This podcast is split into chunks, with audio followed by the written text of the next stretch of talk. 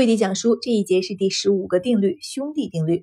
兄弟定律用得好，一个品牌家族就有机会霸主一个品类数十年；但是用不好呢，就是对主品牌的损伤、机会的错失以及财务的损失。那么，使用兄弟定律的正确姿势是什么呢？我们来看两个案例。第一个案例大家非常熟悉，是美国箭牌。我相信我只说出品牌的时候，大家就能够说出后面的产品了。口香糖。对的，那么这家公司已经主导口香糖市场一百多年了。那我们用兄弟定律来分析一下箭牌。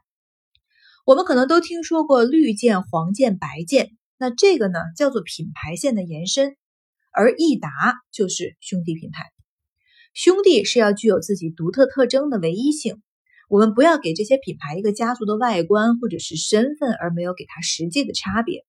益达就是箭牌旗下独立的一个品牌。我们再来看一个案例，Time，世界最大的杂志出版商，它也不是通过延伸品牌来建立它的霸主地位的。Time 旗下拥有《时代》杂志、《财富》杂志、《体育画报》、《娱乐周刊》等等，但是我们没有看到《时代》体育版、《时代》娱乐版吧？那这就是兄弟定律的核心唯一性。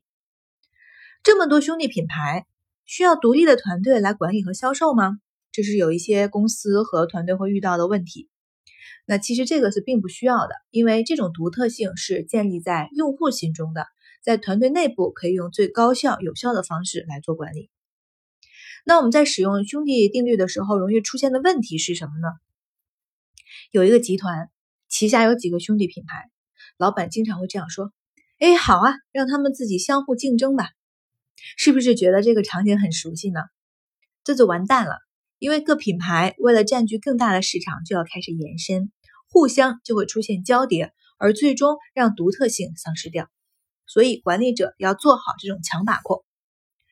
另外还有一点提示呢，是兄弟品牌之间的名字不要很相似，比如说都去押头韵等等，用户会产生混淆。所以独特性也包含品牌名称。最后呢，我们总结一下，兄弟品牌家族并不适用于每家公司。但是如果适用的话，就将会长期主导一个品类。